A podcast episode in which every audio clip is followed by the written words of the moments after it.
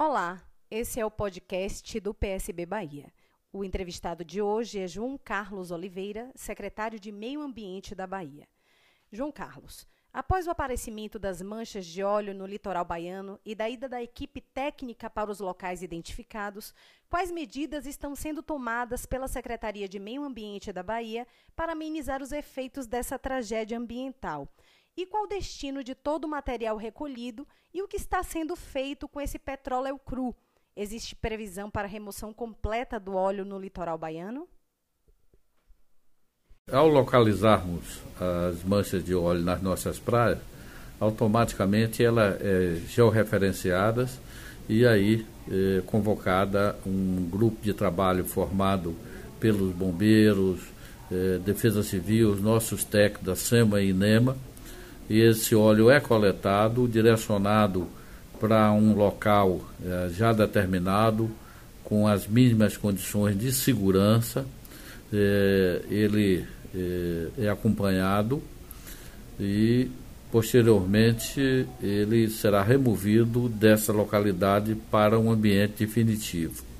Além disso, nós estamos conclamando o, o apoio da Marinha, eh, do IBAMA, eh, da Petrobras, para que eh, possa desenvolver técnicas para proteger nossos estuários e nossos manguezais tão importantes, né?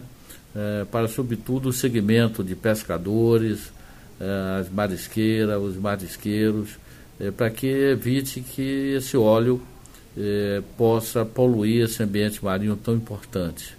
E aí nós estamos buscando, no menor espaço de tempo, colocar redes de proteção. Hoje já estamos com equipe no campo colocando rede de proteção eh, de manguezais aqui no litoral norte. Portanto, a recomendação do nosso governador é que todas as eh, eh, ações sejam coordenadas pelo Secretaria do Meio Ambiente, pelo INEMA, e, na verdade, é um trabalho duro, é um trabalho que exige muito esforço, muita dedicação e, sobretudo, o cumprimento, o cumprimento com a questão ambiental.